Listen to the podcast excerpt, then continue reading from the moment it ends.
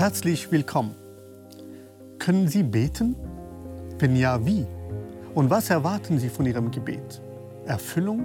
Weltfrieden? Das Gebet gehört zu einer zentralen Glaubenspraxis vieler Religionen. Aber wozu beten? Weil wir keine Verantwortung für das übernehmen wollen, was wir anrichten? Müssen wir das Gebet anders verstehen? Aber wie? Benötigen wir unbedingt einen persönlichen Gott, um zu beten, oder kann man auch konfessionslos beten? Oder befinden wir uns in einer Gebetskrise, in der wir zwar beten, aber nicht wirklich wissen, was wir genau tun? Über den Sinn und Unsinn des Gebets spreche ich heute mit Christian Lehnert, der an der Universität Leipzig Theologie lehrt, aber zugleich zu einem der bedeutenden Dichter unserer Gegenwart zählt.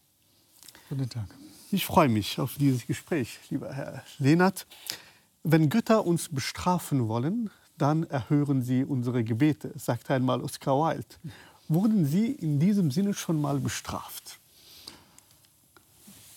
Glücklicherweise nie, aber ähm, mit der Erhörung der Gebete ist es ja auch so eine Sache. Äh, es wurde einmal ein Gebet von mir erhört und das führt mich gleich auf, die, äh, auf die, das allererste Gebet, was ich jemals in meinem Leben gesprochen habe, in meiner frühen Kindheit. Ähm, ich muss gleich ins Anekdotische gehen, wenn Sie. Bitte, bitte. Die, ähm, das, ähm, die, ich bin ja in der DDR groß geworden, in einer Familie ohne, ohne religiöse Bindung, äh, ohne jeden Bezug zur, zur religiösen Tradition, also gewissermaßen areligiös aufgewachsen. Bis zu meinem 16. Lebensjahr habe ich keine Kirche von innen gesehen. Und ich erinnere mich an die Weihnachtstage. Also Heiligabend, da wurden bei uns die äh, Geschenke ausgepackt, stand ein Weihnachtsbaum da, wir hatten eine sehr fröhliche Stimmung.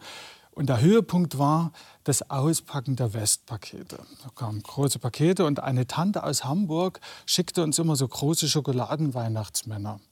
Und äh, ich erinnere mich, wie ich als Kind äh, diesen Weihnachtsmann, äh, also es war ein unendlicher Schatz, der wurde, der wurde also wenn er, wenn er vor Ostern gegessen wurde, dann war das fast schon ein Sakrileg. Äh, jedenfalls, ich erinnere mich, wie ich am, am ersten Feiertag früh in das Weihnachtszimmer komme mich da rein taps, ist noch dunkel, alle schlafen noch. Und ich breche von dem Weihnachtsmann oben eine Spitze ab, mache alles schnell wieder zu und trage das in mein Zimmer, lege das auf das Fensterbrett draußen mach schnell den Vorhang zu und mach das Fenster zu. Und dann sitze ich dahinter und warte. Was, was war da? Ja? Also die, ähm, in, diesem, in meinem kindlichen Gemüt, so, so reime ich mir das heute äh, zurecht, war, war damals gewissermaßen eine Offenheit, ja? eine Frage, wie so, wie so eine Art leere Kammer in mir. Etwas war offen, ja? etwas, etwas fragte nach, also ein Ventil für, für, für, für diese Fülle von Emotionen, die diese Weihnachtszeit mit sich brachte. So, und jetzt komme ich zur Erhöhung. Ähm, natürlich, es kam, wie es kommen musste. Eine Stunde später habe ich das Fenster aufgemacht und das Stück Schokolade war weg. Ähm, war das eine Art Opferritual in einem, in einem kindlichen Gemüt, eine, eine, ein, ein, gewissermaßen ein archaisches Wiedererinnern ich weiß es bis heute nicht, aber ich muss sagen, im Grunde genommen bin ich in meiner Vorstellung vom Beten und meiner Praxis des Betens äh, nie wirklich weiter als damals. Äh, es sind äh, Rituale, von denen ich nicht genau weiß, ähm, was, äh, was mit ihnen passiert, die ins Offene weisen. Es sind Rituale, die ich niemals als eine Technik verstehen kann, die ich nie äh, für die die Frage zum Beispiel, wozu beten, schon, schon, schon äußerst schwierig ist. Ja? Ja, ich könnte Ihnen einfach äh, weiterhin zuhören. Und das ist das Schönste an einem Gespräch, dass Sie meine weiteren Fragen schon so organisch äh, selbst äh, aufgenommen haben, als hätten Sie gespickt. Ähm, schauen Sie, ähm, die Frage, die ich jetzt hätte, wäre, ähm, hat sich etwas geändert? Und Sie haben selbst gesagt, eigentlich bin ich da nicht weitergekommen. Was berührt Sie bei diesem bei dieser Gebetserfahrung? Ja, ja, was ist eigentlich Beten? Oder was, was, was verbinden wir mit dem Wort? Also wir, wir, wir sprechen jetzt von etwas, was meinen wir eigentlich damit? Ja? Äh, ich, ich würde ja als, als, als, als ersten Impuls zwei Dinge sagen. Äh, Beten ist zunächst erstmal ein Ausdruck von Staunen. Ja? Staunen darüber, dass ich bin, dass etwas ist, dass es diese Wirklichkeit gibt, überrascht sein. Zum Staunen gehört eine Offenheit. Ja? Da, da weiß ich noch nicht ganz genau, was, was mir da entgegenkommt. Sonst bin ich nicht überrascht, sonst staune ich nicht. Und das Zweite, was, zum, was ein Grundelement des Betens, äh, denke ich, ist, ist eine Verunsicherung, eine Verstörung, eine, eine ja, nicht ganz zu Hause sein in mir selbst. Ja? Äh, ein, ein, äh, es, tut sich ein, es, es, es tut sich gewissermaßen so eine Art Riss auf. Und, und äh, das Gefüge meiner selbst kommt aus dem Tritt. Und in diesen Riss dringt etwas ein oder auch nicht. Ja, sie hat einmal, glaube ich, geschrieben, der Gott, den es nicht gibt, das ist dieser bleibende Riss oder der mhm. dunkle mhm. Riss in mir. Mehr davon. Mhm. Was ist das, was ein Gefühl der Unheimlichkeit in ihnen auch scheinbar mhm. aufscheinen lässt? Ja, dieses, diese Unheimlichkeit. Ähm, äh, ich will vielleicht, um das, um das zu fassen, doch noch eine zweite Geschichte erzählen, weil das, äh, ich bin Dichter. Ich, ich, ich denke, nicht, ich denke äh, weniger in Begriffen als in Bildern und in Geschichten. Also äh, äh ich habe in der späten DDR den Wehrdienst verweigert und war für äh, einige anderthalb Jahre äh, in einer Art Arbeitslager. Und in diesem ähm, Arbeitslager war ich in, dem, in, den letzten Monaten der DDR, das war im Winter, äh, Februar 89, in einem großen Stahllager. Da wurden Rüstungselemente gebaut und ich äh, habe auf einen Rohr, was bereift war, eine politische Parole geschrieben. Ähm, und normalerweise wäre das weggetaut, hätte niemand gesehen, aber ein Kranfahrer war drüber gefahren, hat es gesehen, hat mich angezeigt, es wurde fotografiert, Staatssicherheit kam und ich war dann über mehrere Wochen in verschiedenen Gefängnissen, er wurde verschiedentlich verhört. Äh, ich unterstand der Militärgerichtsbarkeit, das war heikel, also es hätte ganz, ganz böse enden können.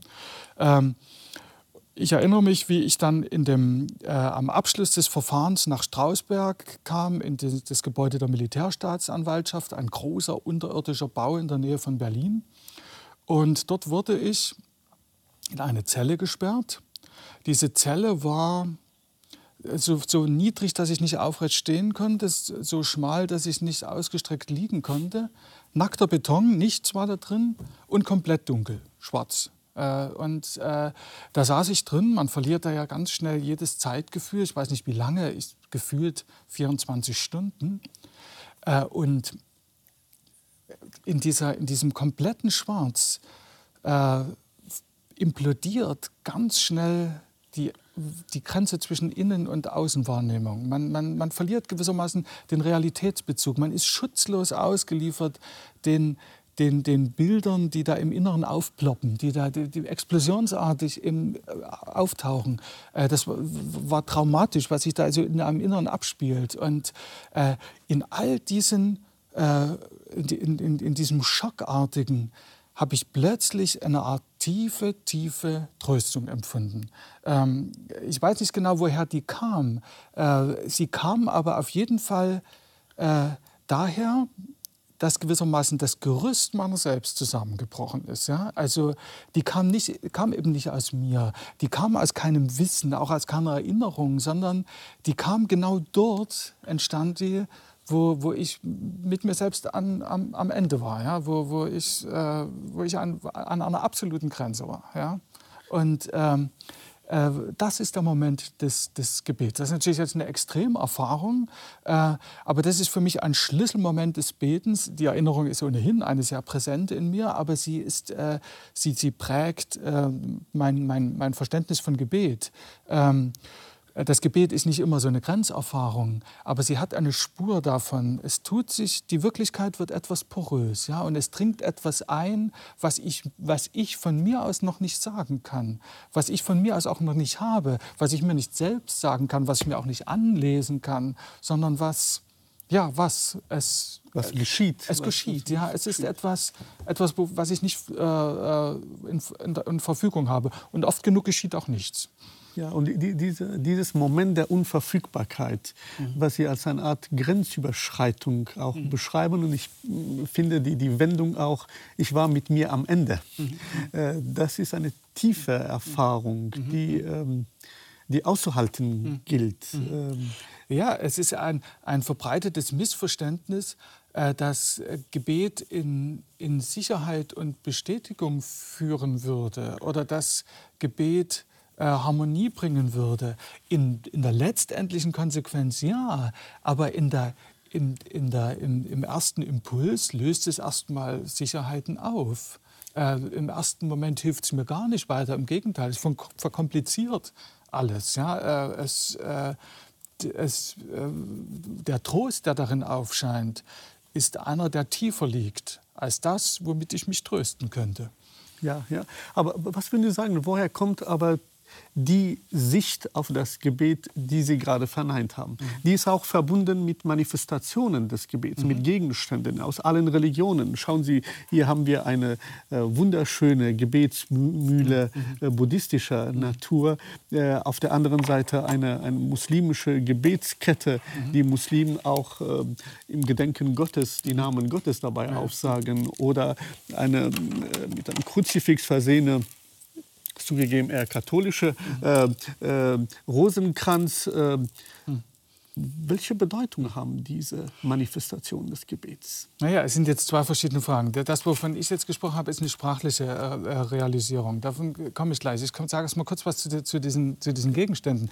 Also diese Gegenstände sind ja im Grunde genommen Hinweisgesten. Ja? Äh, die, die, die bedeuten ja für sich nichts, sondern sie sind gewissermaßen Hinweise, wie so, wie so ein Wegweiser dahin. Ja? Mhm. Und äh, die, äh, für sich sagen sie nicht, sondern sie weisen den Weg einer Bewegung. Also die helfen mir nur, mich selbst auf den Weg zu machen. So eine, so eine ähnliche Kette äh, benutze äh, ich für mein äh, persönliches Gebet. Ähm, ich komme sehr ähm, vom, vom dem orthodoxen äh, Herzensgebet her, das, das ist mir sehr nah.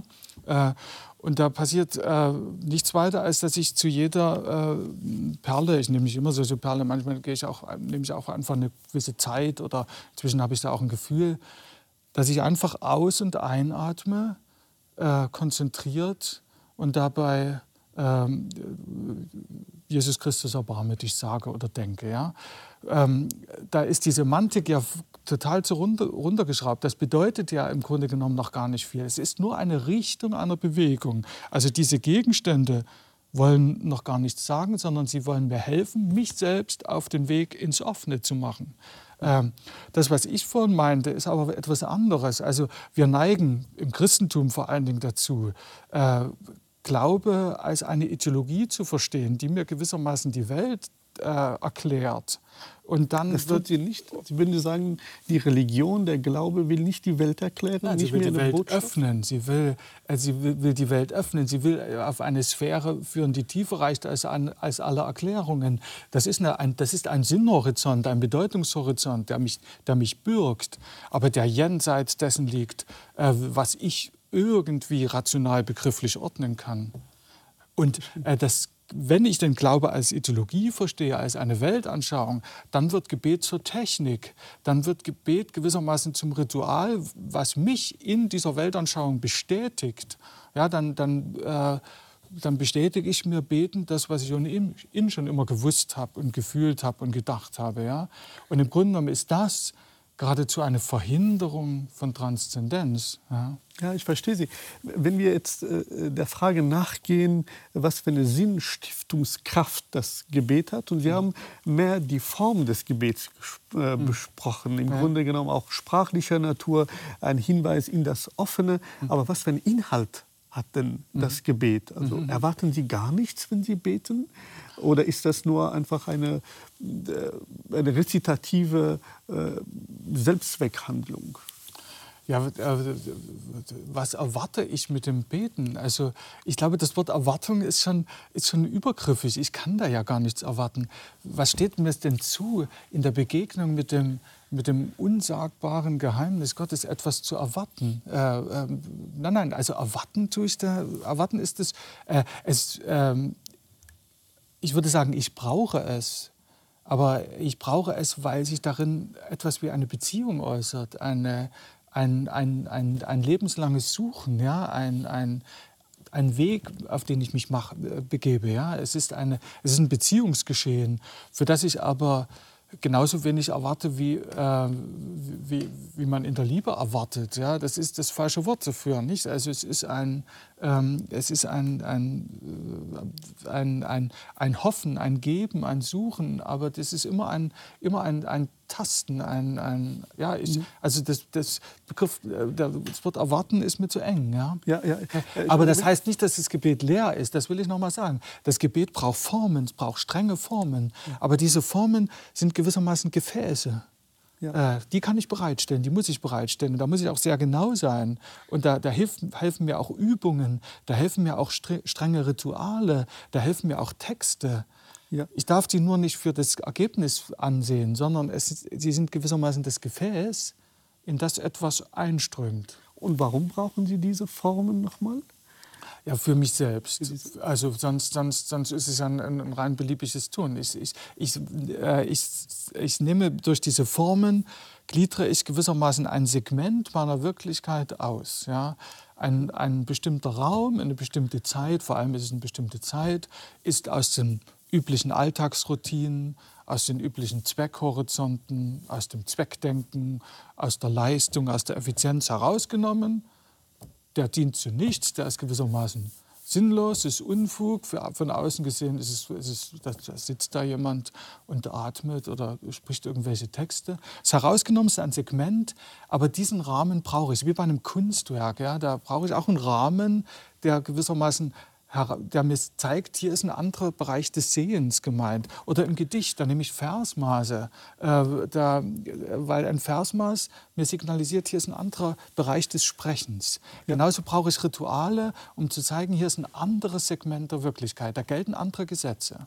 Ja, wenn wir einfach eine Stufe darunter gehen und äh, damit es sich nicht so anhört, äh, äh als wären wir abstrakt, mhm. Äh, sozusagen, was wären die, die Inhalte nochmal des Gebets? Braucht das das Gebet Inhalte. Mit Inhalte meine ich, was bete ich eigentlich, wenn ich mhm. bete? Mhm. Oder würden Sie sagen, das Gebet ist ja gerade diese reine Form der Form, mhm. die reine Form der Artikulation und sich öffnen. Ich habe, sobald ich Inhalte da hineinpacke, äh, dann kann ich ohn, nicht ohnehin von Erwartungen zu sprechen. Also Inhalte sind äh, gewissermaßen das Sprungbrett, um von diesen Inhalten äh, in die Offenheit äh, zu gelangen. Ja? Aber das sind ja gewissermaßen, ist ja der Kern von, von, von, von allen religiösen Texten. Sie, bild, sie bieten Inhalte. Wenn ich aber genauer hinschaue, sind diese Inhalte Offenheiten, es sind Bilder. Ich erinnere mich an die Grabeskirche in Jerusalem. Ich habe in Jerusalem studiert, in den 90er Jahren war ich, war ich, habe ich da studiert. Und ich habe mich gern am Sonnabendabend, das ging damals noch, in die Grabeskirche, in die Anastasis einschließen lassen. Da wurde um 10 Uhr zugemacht und früh um 5 begannen die armenisch-orthodoxen und dann die griechisch-orthodoxen mit ihren Gottesdiensten. Und dazwischen war eine Zeit lang nichts. Die Kirche war leer, still, keine Touristen. Und da habe ich mich heimlich einschließen lassen. Die Mönche haben das toleriert. Und dann erinnere ich mich, wie ich nachts diesen Rundgang dort. Ich weiß nicht, ob Sie die Kirche vor Augen haben. In der Mitte ja. ist der Bereich der griechisch-orthodoxen, an der anderen Seite ist das Grab, der Felsen Golgatha. Und ich bin da immer im Kreis gegangen, immer rundherum, gewissermaßen durch die Heilsgeschichte, ähm, äh, die, den ganze, von, von, Kreuzigung zur Auferstehung, dann wieder äh, immer diesen Kreis, diese Geschichten. Und ähm, dabei verzieht sich was ganz Eigenwilliges, dass nämlich diese dauernde Wiederholung dieser Bilder, zu einer unglaublichen Stille führt. Ja, ich bin dann da gelaufen und dieser Weg im Kreis war eigentlich ein Weg in die Ferne. Ja, das ist ganz merkwürdig. Zwei, zwei äh, sich widersprechende Raumprinzipien. Ne? Also ich gehe im Kreis und gehe aber eigentlich in die Ferne. Genauso ist das mit den Texten und mit den Bildern, mit den Inhalten des Gebeten. Natürlich sind die wichtig, ohne die äh, kann ich nicht beten. Aber sie sind noch nicht die Sache selbst, mhm. sondern sie sind gewissermaßen den Kreis, den ich laufe, um in die Ferne zu laufen. Ja, vor allem zwei Begriffe fallen mir auf in dem, was Sie, was Sie erläutern. Zum einen der Begriff der Liebe, weil Sie mit der Liebe das Ganze verglichen haben, und dann der Begriff der Wiederholung. Ja, ja. Also etwas, was sich immer wiederholt. Genau. Und das scheint auch mit der Liebe eben verwandt zu sein. Und auf mhm. der anderen Seite würde ich Ihnen gerne widersprechen, mhm. äh, äh, wenn Sie sagen, ja, in, in, der Liebe erwarte ich ja auch nichts. Mhm. Aber das Einzige, was doch die Liebe gebietet, mhm. ist doch ähm, Beziehung. Mhm. Das heißt, wer liebt, erwartet mindestens geliebt zu werden. Das heißt, es ist, Gebet scheint ja auch, wenn wir es mit der Liebe fassen, eine Art Beziehungsstiftung zu sein. Wer liebt, erwartet geliebt zu werden? Wollen Sie ähm, nicht geliebt werden, wenn Sie? Ja, ich will schon geliebt werden, aber wenn ich liebe, ist die Frage, ob ich geliebt werde, zunächst erst einmal nicht. Also ist nicht zweitrangig, aber es kommt danach. Also ja. ähm, da, schon dort ist mit der Erwartung so eine, so eine Sache. Ja? Also es gibt große Liebesgeschichten, die die unerfüllt waren. Und das sind vielleicht die, die schönsten Liebesgeschichten. Äh, genau, weil die schmerzen, weil sie sozusagen nicht erfüllt genau, also, haben. Aber, aber das ist ja eben genau, ich, aber ich, äh, dem Gebet liegt ja eine Erfahrung zugrunde. Also das, das, und, und weil Sie von der Liebe sprechen, ja, es liegt, glaube ich, dem Gebet die Erfahrung zugrunde, geliebt zu, zu sein. Ja? Äh, allein dadurch, dass ich da bin, äh, das ist ein, ist ein, ein Ausdruck, dass äh, ich, ich, geliebt bin, ja? dass, ich, dass ich gewollt bin in irgendeiner Form. Ja? Äh, und ähm, diese Erfahrung, ähm, das ist gewissermaßen die Grunderfahrung. Ja? Und die, äh, die trägt das Gebet. Ja? Ja, ja, ich mhm. verstehe. Und dazu gehört, äh, weil Sie von der Wiederholung sprechen, ja, es ist Wiederholung, Gleichzeitig ist auch das wie im Gedicht. Ja, das, der Vers äh, bindet ja immer durch, durch Versmaße Ähnliches aneinander. Er wiederholt sich gewissermaßen, aber es wiederholt sich Ähnliches. Ein Gebet ist nie gleich. Ich wiederhole es und wiederhole es, aber ich bin nie am selben Ort. Ich bewege mich gewissermaßen in der Wiederholung weiter. Ja? Und äh, wir sehen eine Wiederholung, die eben keine Wiederholung, keine Wiederholung ist. ist ja. und, und was mir noch auffällt, dass Sie äh, äh, Ihre Schilderung des Gebets äh, nicht nur als eine existenzielle Erfahrung begreifen, sondern diese Erfahrung auch mit dem Begriff Raum etwas mhm. zusammenhängt. Mhm. Am Anfang haben Sie von einer Art leere Kammer in sich genau. selbst gesprochen. Mhm. Dann erinnere ich mich mhm. an Ihrem Kinderzimmer. Ah, ja. Das ist ein ganz bestimmter Raum ja. eines Kindes, ja. das Sie sozusagen geviert und dann äh, der dunkle Raum, in dem sie mhm. eingesperrt sind mhm. und dann ihre wiederholenden Gang genau. in Jerusalem. Mhm. Welche Bedeutung haben Räume für mhm. das Gebet? Mhm. Also Räume sind, sind entscheidend. Räume sind, äh, äh, also in meinem persönlichen Gebet bin ich da sehr, äh, sehr streng und geradezu penibel, geradezu zwanghaft, ja, dass es bestimmte, bestimmte Anordnungen braucht. Äh, also es gibt auch gewisse, allein die Rituale des Vorbereiten eines Raums sind wichtig, weil ich gewissermaßen damit den, den, äh, mich herauslöse aus dem, der ich sonst bin. Ja? Und dann bereite ich meine Gebets, meinen Gebetstisch vor, zünde Kerzen an, da steht eine Ikone äh, und ähm, und das, das ist ganz entscheidend. Oder in, in, Kirchen, ich meine, dann, die sind ja geprägte Räume bei Ihnen in der Moschee. Das sind, sind geprägte Räume, die äh, eine eigene Semantik haben. Äh, eine, eine Semantik aber eben im Sinne eines Wegweisers. Ja? Bei Ihnen ist das ja ganz, ganz deutlich. Die Krippler, ja, die zeigt einen Weg. Dahin, ja. dahin. Ja. Genau, das heißt, und die, die zentrale Frage ist, äh, die, die, die, mich bewegt zumindest an dieser Stelle, und ich glaube unsere Zuschauerinnen und Zuschauer auch, ähm, äh, wozu wir beten. Ähm, und da ist nicht wirklich zunächst eine Erwartung damit äh, mhm. auch verbunden, sondern auch die Frage, nicht nur an wen ich mein Gebet richte, mhm. äh, sondern äh, ob überhaupt das Gebet zeitgemäß ist, mhm. äh, weil die Formen, die mhm. Sie beschreiben, mhm. Wiederholung, mhm. ähm, sind für Langeweile, mhm. mit der eigenen Dunkelheit mhm. versöhnt sein, äh, sich öffnen lassen, äh, damit leben können, dass das eben nicht so gelingt, wie man sich so gerne wünscht. Ja. Erwartungslos sich öffnen, mhm. nicht unbedingt geliebt werden wollen, aber ja, lieben, ja, mhm. scheinen nicht gerade äh, Zeichen unserer Zeit zu mhm. sein. Genau, also ich glaube, die zentrale Krise äh, des Betens, und die betrifft übrigens Religiöse wie Areligiöse gleichermaßen, äh, liegt, glaube ich, daran, dass wir stärker als viele früheren Jahrhunderte gewohnt sind, uns einzuschließen in bestimmte Weltanschauung, Deutungshorizonte, Vorstellungen von uns selbst, Glücksvorstellungen und nicht bereit sind, uns zu öffnen, uns irritieren zu lassen. Ja? Das ist, glaube ich, die, die, die, die, die Grund, Grundkrise des Betens. Und die, die hat äh, zu tun auch mit der Krise des Schönen oder mit der Krise der Künste. Das, das sind verwandte, das sind verwandte äh, Erscheinungen. Ja? Äh, das Wozu des Betens, das ist aber Ihre eigentliche Frage. Ja? Natürlich äh, gibt das Gebet eine, eine Art Trost und eine Art, eine, eine Art äh, wie soll man sagen, Gewissheit, äh, Hoffnung, die tiefer reicht als alles sonst auf dieser Welt. Ja? Äh, nur, ähm, ähm, ich sage, muss, muss immer dieses, muss immer dieses, dieses Körnchen Salz da reinstreuen. Ähm, äh, nur kann ich das noch nicht haben, sonst wäre es eben keine Hoffnung, sonst, sonst wäre es keine Gewissheit, die tiefer reicht als, mich, als ich selbst. Ich kann es nicht haben, ja.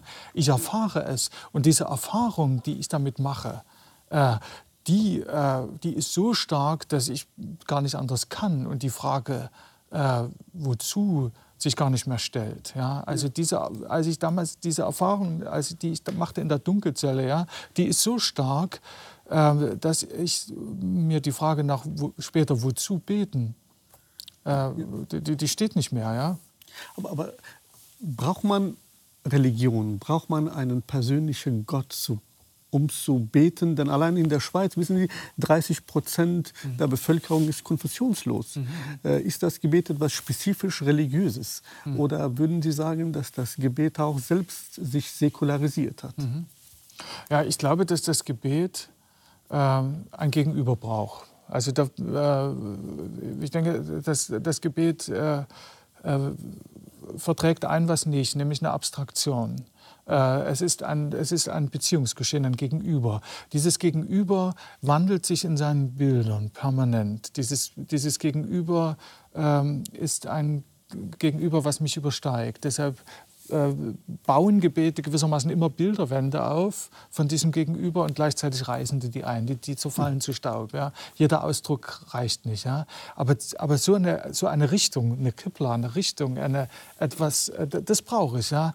Äh, deshalb ich weiß noch nicht, ob die Unterscheidung mit konfessionslos und, und äh, da wirklich äh, punktgenau und scharf ist, weil ähm, Viele Religions, Religionslose haben eine, eine sehr starke Vorstellung von einem persönlichen Gott.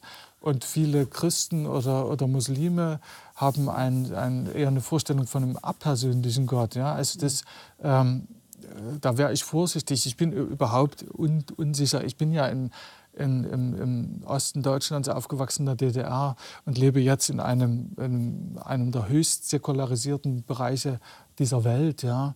Ich bin zunehmend unsicher geworden mit dem Begriff des Religionslosen oder des Konfessionslosen, weil sich vielfach in ähm, jenseits der institutionalisierten Religion eine, eine breite, bunte und, und lebendige Religiosität oft verbirgt. Ja.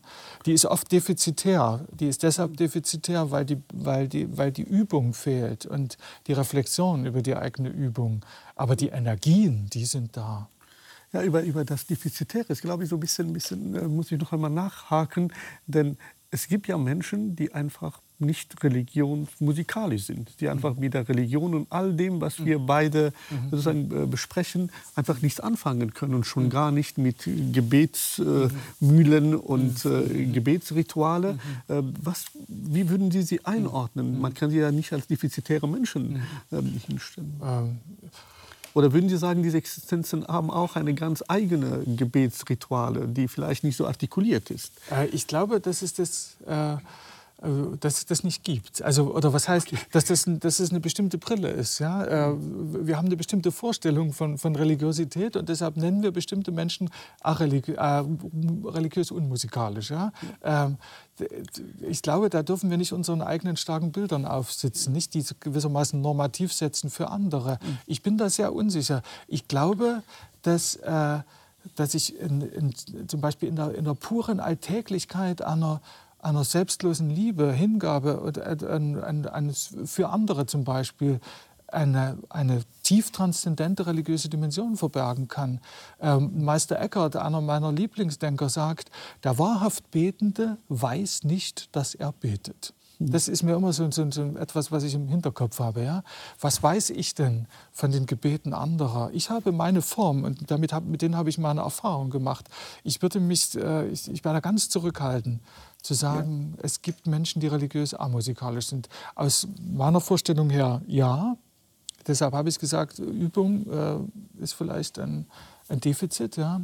Aber ja, ich ja. bin da zurückhaltend. Dadurch scheint dann das Gebet mit der Poesie verwandt zu sein, weil mhm. beide in gewisser Weise hörbar machen, was wir kaum sonst sprachlich vielleicht fassen können, als Formen der Sehnsucht, als Formen des sich öffnen, des sich mhm. entgrenzen, der Dankbarkeit letztlich.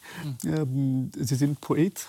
Wen, wenn nicht äh, Sie, dürfte ich äh, bitten, vielleicht ein kurzes Gedicht äh, vorzutragen, ein Sonett, ähm, was gerade diese Erfahrung vielleicht zum Ausdruck bringt und wir etwas mehr nachfühlen dürfen.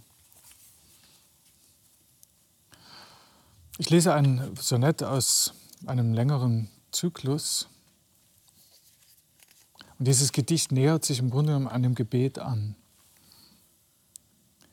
Du wie Laub, das dunkler steht, wie Lorbeer, wie Stamm und Brand und Asche, wonach die Vögel haschen, wie langes Ruhen, wer kann dich erinnern, wer vergessen?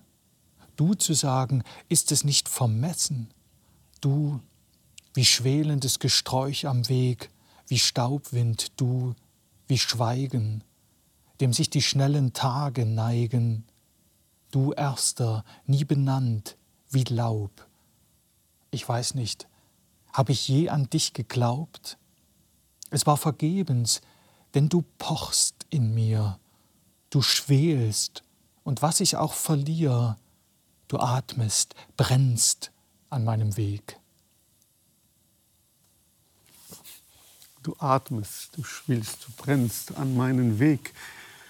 Das ist wahrlich eine andere Sichtweise auf das Gebet als das, was man gemeinhin äh, sich gerne vorstellt, nämlich mhm. ein Gott, an den man sich wendet, der auf seinem Thron sitzt wohl mhm. und äh, Gebete sich anhört und mhm. dann sinniert, welche er zur Erfüllung bringt, welche mhm. nicht. Mhm. Demgegenüber haben sie eine andere.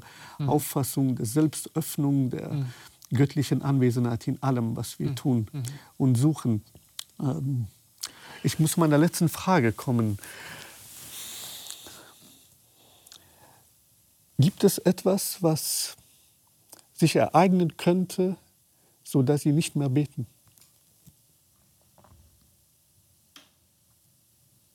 Ja, das ist eine Frage. Ich glaube, ich würde jetzt äh, im Augenblick sagen, nein. Ähm, das Einzige, was ja passieren könnte, wäre, also weil ich in meiner Existenz ja in keiner Situation aus Gott herausfalle. Von daher äh, selbst wenn ich nicht mehr beten kann, dann ist mein Augenzwinkern noch das Gebet oder mein Atemzug. Ja. Das ist natürlich jetzt, äh, das sind jetzt Grenzaussagen. Wer weiß, was, was äh, das Leben uns bringt. Aber äh, ich kann mir es nicht vorstellen, weil ich gewissermaßen bereits in meinem Körper, in meiner, in meiner Existenz ja ein Betender bin. Und jedes, jede Lebensregung ist Gebet. Ja. Und im Tod an dieser letzten Grenze, das ist ja im Grunde genommen das Voll, die Vollendung des Gebetes. Ja? Das ist die voll, vollständige Öffnung für das andere. Ja. Vielen Dank für das bewegende und erhellende Gespräch. Dankeschön.